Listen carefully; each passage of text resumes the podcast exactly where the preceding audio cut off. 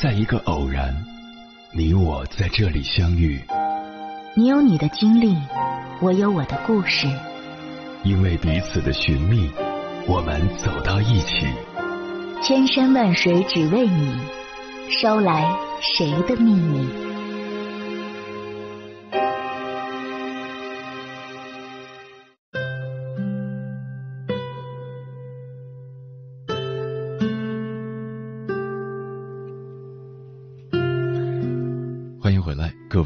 旅行者，这里是正在直播的中国交通广播心灵夜话栏目《千山万水只为你》，深夜不孤单，我是迎波，我要以黑夜为翅膀，带你在电波中自在飞翔。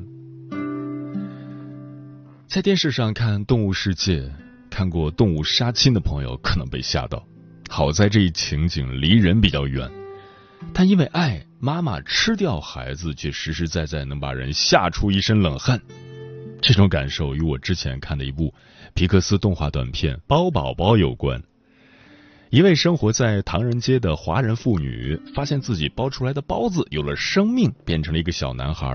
她很喜欢这个包宝宝，像养自己的孩子一样，给他无微不至的爱，时时刻刻都把他带在身边。去菜市场买菜。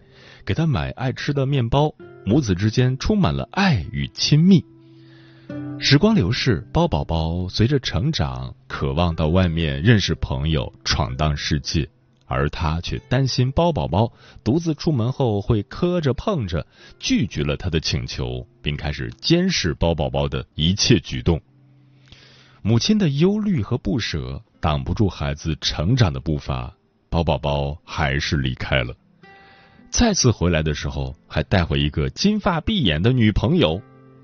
面对即将和女朋友搬出去、彻底离开自己的包宝宝，母亲失控了。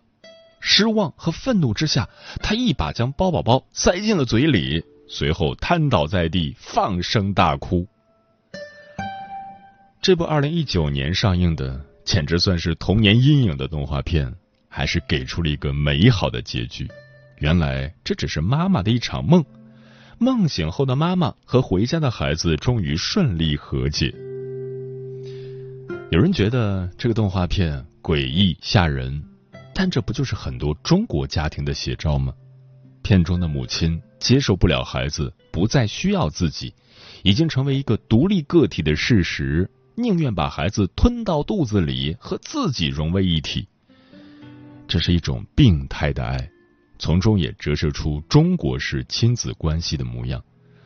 父母平时的情感全部寄托在孩子身上，不敢让他受到伤害，不想让他远离身边，不懂得进一步更好的沟通，只能用笨拙的方法试图挽留，最后闹得两败俱伤。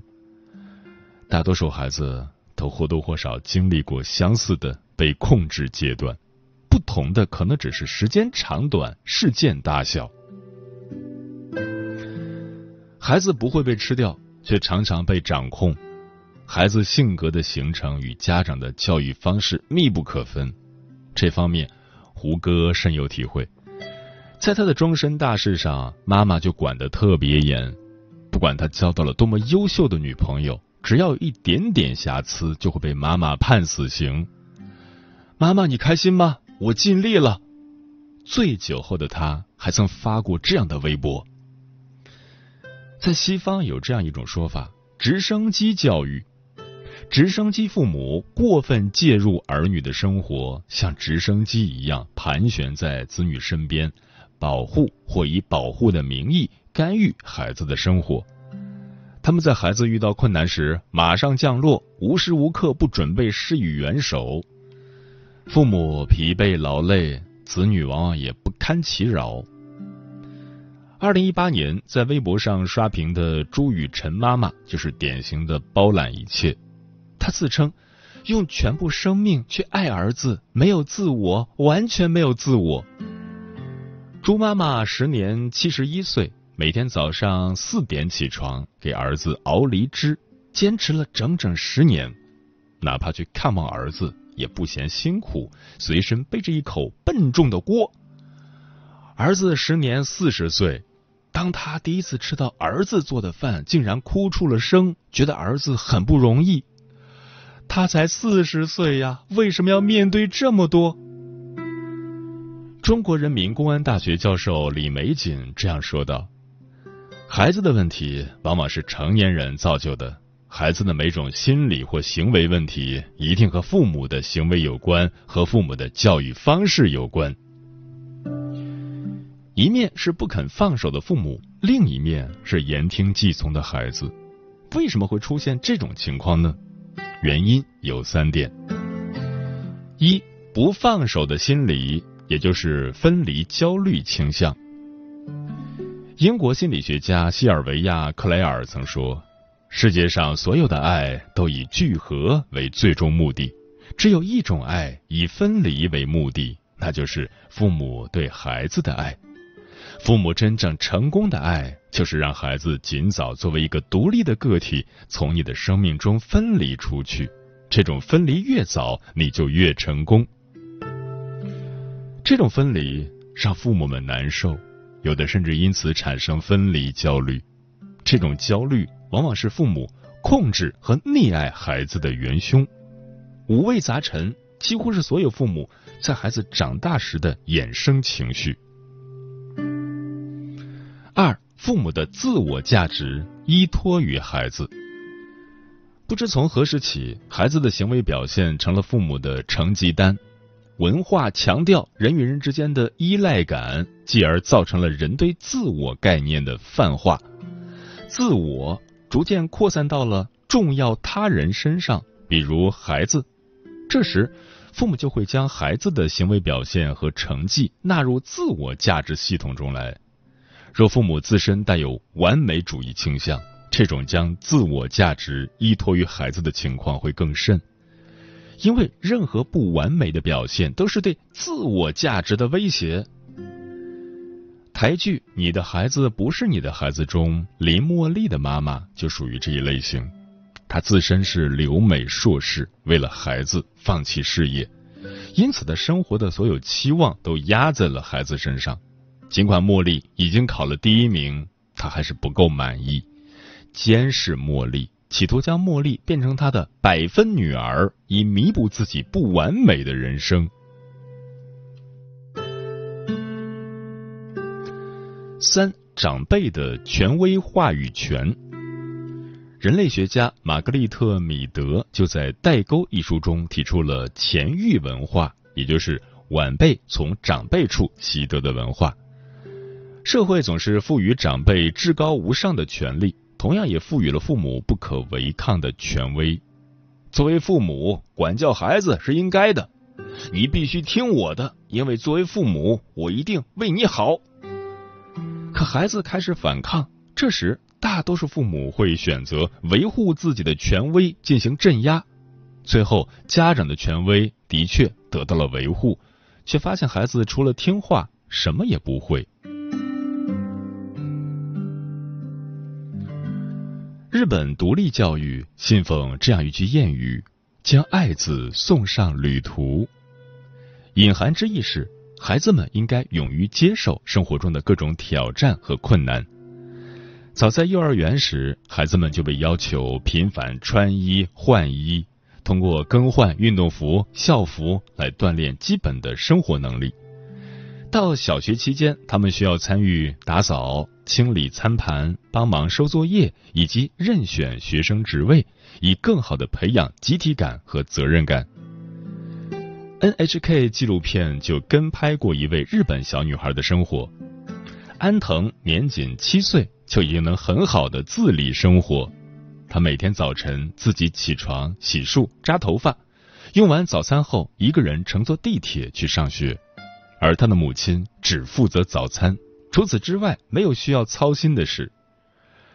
日本留学网也曾做过采访调查，结果显示，因为孩子从小被教导独立，成年后也就是满十七到十八岁，基本就可以一个人生活了。泰国短片《家庭教育是孩子最好的老师》中，母亲通过指导孩子不断尝试种豆芽，从失败到成功。让孩子实现了第一个梦想。前段时间还兴起了一种散养教育，旨在给孩子更多的空间与自由，不立规矩，不强迫孩子做任何事。而以上无论是哪一种教育方式，其实都是在孩子成长过程中适当留白。妈妈是超人三里，霍思燕让儿子嗯恒做果汁，在五岁不到的嗯恒的认知里，果汁就是简单的水果加水。他拿了樱桃和蓝莓放入杯子中，再加入清水。本以为大功告成，尝了一口却发现不对劲。霍思燕让他再次尝试。嗯哼思考后提出应该搅拌一下。接受采访时，霍思燕说：“当孩子专注一件事时，不管对错，家长都不要去打断，应该让他发挥想象力，自己找答案，找解决方法。”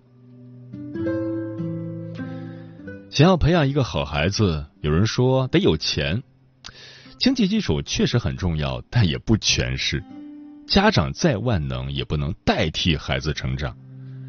生理学研究表明，孩子在三到六岁时，规则意识开始形成，这时候他们会开始对外界好奇，开始探索世界。家长的存在就是帮助孩子直视、面对和解决挫折。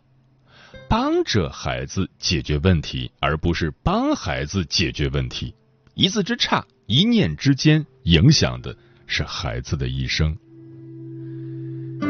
接下来，千山万水只为你，跟朋友们分享的文章选自复书生活馆，名字叫《千万不要一直和父母住在一起》，作者善意。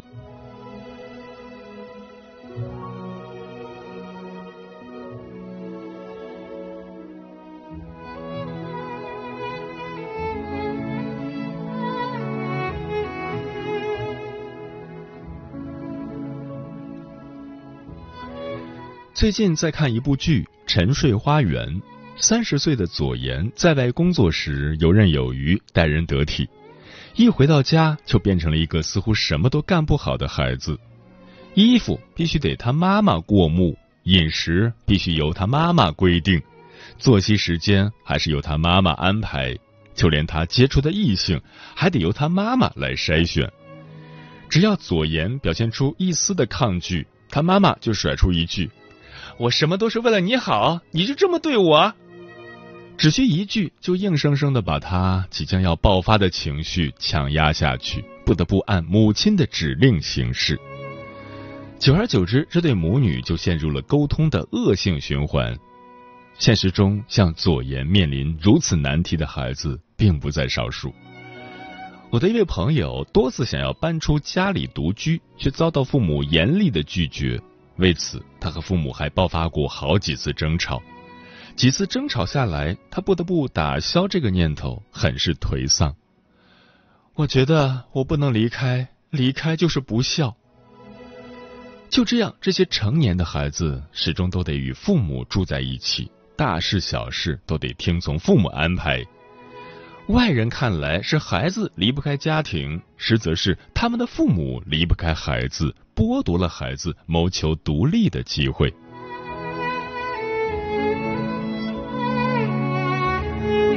这些父母对于成年孩子的管控，就是我们常说的过度控制。造成过度控制的原因，在我看来有这三种。第一种就是父母基于对自己生活的不满，想要获得孩子人生的控制权。剧中的左岩妈妈，由于年轻时没有网球加分，不能上心仪的大学，因此她把自己的遗憾都强加在左岩身上，完全不考虑女儿的意愿，强迫左岩去学网球。左岩完全成为了他妈妈填补人生缺憾的物品。第二种就是有些父母完全为孩子而活，逐渐丧失了自我认同。父母之爱子，则为之计深远矣。为人父母就是会有操不完的心，只是完全没有必要为此而忽略了自身的需要，甚至是牺牲所有去配合孩子。为了孩子放弃自己的全部，将自己的生活和孩子紧紧捆绑在一起，这样的相处模式，与孩子与父母都是很不利的。第三种就是父母会产生分离焦虑，害怕不再被需要。分离焦虑是与依恋对象出现于年龄不适当、过度的焦虑，是学龄前儿童最常见的情绪障碍之一，都发生在六岁之前。症状为表现出过度的焦虑，担心与父母或其他依恋者分离，因害怕分离而不愿意去学校。现实中，这种分离焦虑不只是孩子存在，父母其实也会面临这个问题。看到过这样一则新闻：爸爸第一次送女儿上幼儿园，女儿进去后，爸爸焦灼的在门口绕了一圈又一圈。被妈妈调侃后，爸爸情绪突然崩溃。他长大了以后是不是不用我了？可是实际上，这样的过度控制，孩子根本不需要。有的时候，我们越想抓住手心里的沙子，沙子只会溜得更快更多。同样的，越想把孩子困在身边保护好，孩子只会越想逃，越想反抗。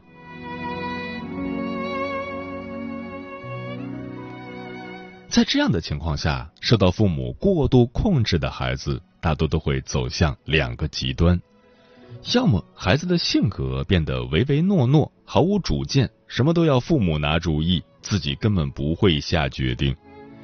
最夸张的莫过于下面要讲的这个故事：一个小伙儿相亲带上了自己的妈妈，一谈到彩礼，他就表示，要是数目合适，我觉得可以。还没有说完，他妈妈就不客气的打断：“那你来给啊！”随即，妈妈在镜头前滔滔不绝：“我家一分钱彩礼都不给，之前他谈的那个就是我给搅黄的，只要我不喜欢，他就别想娶进来。”问小伙本人，他只是点头。我听我妈的。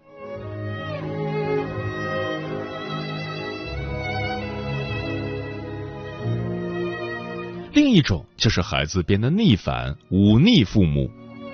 原生家庭一书中分享过一个真实案例：女孩桑迪正处于青春期，出落的十分漂亮，有不少男孩会和她搭讪，追求她。青春期的萌动，其实只要好好引导，并不会有什么问题。只是桑迪的父母用了最糟糕的方式，他们不断辱骂女儿，并试图粗暴切断女儿与其他男孩的联系。桑迪产生逆反心理，干脆反着来，结果早早怀上了孩子。最终，桑迪不得不打掉孩子，造成了难以抚平的心理创伤。这种叛逆。更像是他对父母的报复。这些孩子就如同笼中之鸟，渴望着外面的大千世界，强行剥夺他们对于自由的向往，往往只会适得其反，最终弄得两败俱伤。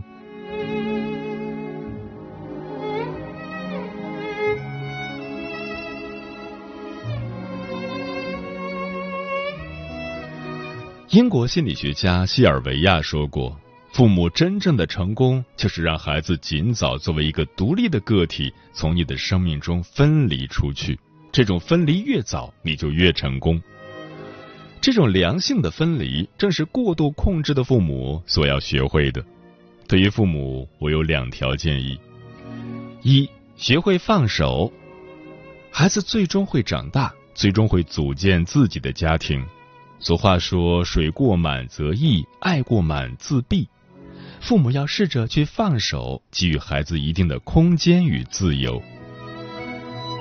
二，转移注意力。很多时候，过度控制的父母可以重新审视一下自己的身份。你们不只是父母，还是别人的子女、别人的朋友、别人的伴侣。我们能做的事情其实还有很多。父母可以学会转移注意力。寻找自己的爱好，给自己的生活增添一抹色彩，而不是单纯围着孩子转。这种分离同样需要孩子的努力。对此，我有以下三条建议：一、表达自我，获得话语权。向父母表达自己的想法，与他们进行沟通，让父母意识到你已经是个大人了，在家里获得属于你的话语权。二，学会说不，懂得拒绝。面对自己不喜欢、不愿意的事情，我们要勇敢的拒绝父母。不喜欢父母对自己的生活指指点点，不喜欢父母对自己的交友、恋爱过多干涉，感觉自己的隐私已经被过度干涉等等。其实，我们都可以表达出来。只有这样，父母才会知道我们的真正的想法。三，谋求独立，这是最直接也是最有利的一步。还是拿剧里的左岩来说，已经经济独立的他，完全是有能力摆脱母亲的过度控制的，只是他太过沉浸于母亲会受伤害的这个假想里了。他与母亲一个过度控制，一个过度压抑，勉强长期住在一起，只会彼此折磨。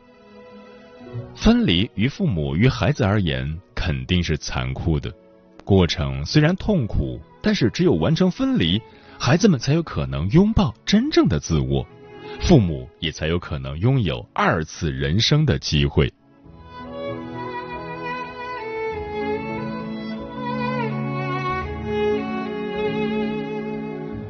香港岭南大学中文系教授徐子东说。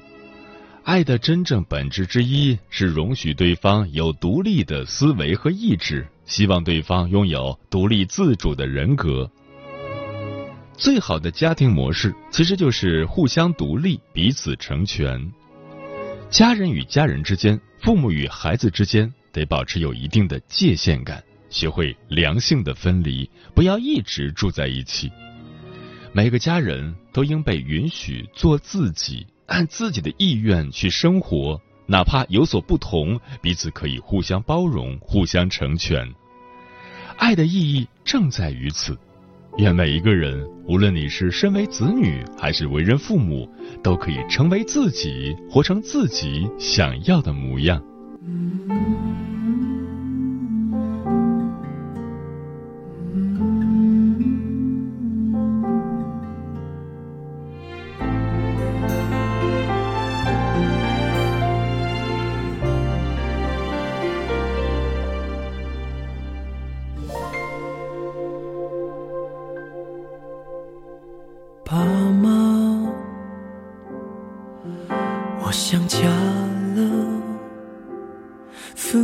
待太久，有些牵挂。爸妈，我长大了，苦尽甘来，我都懂了。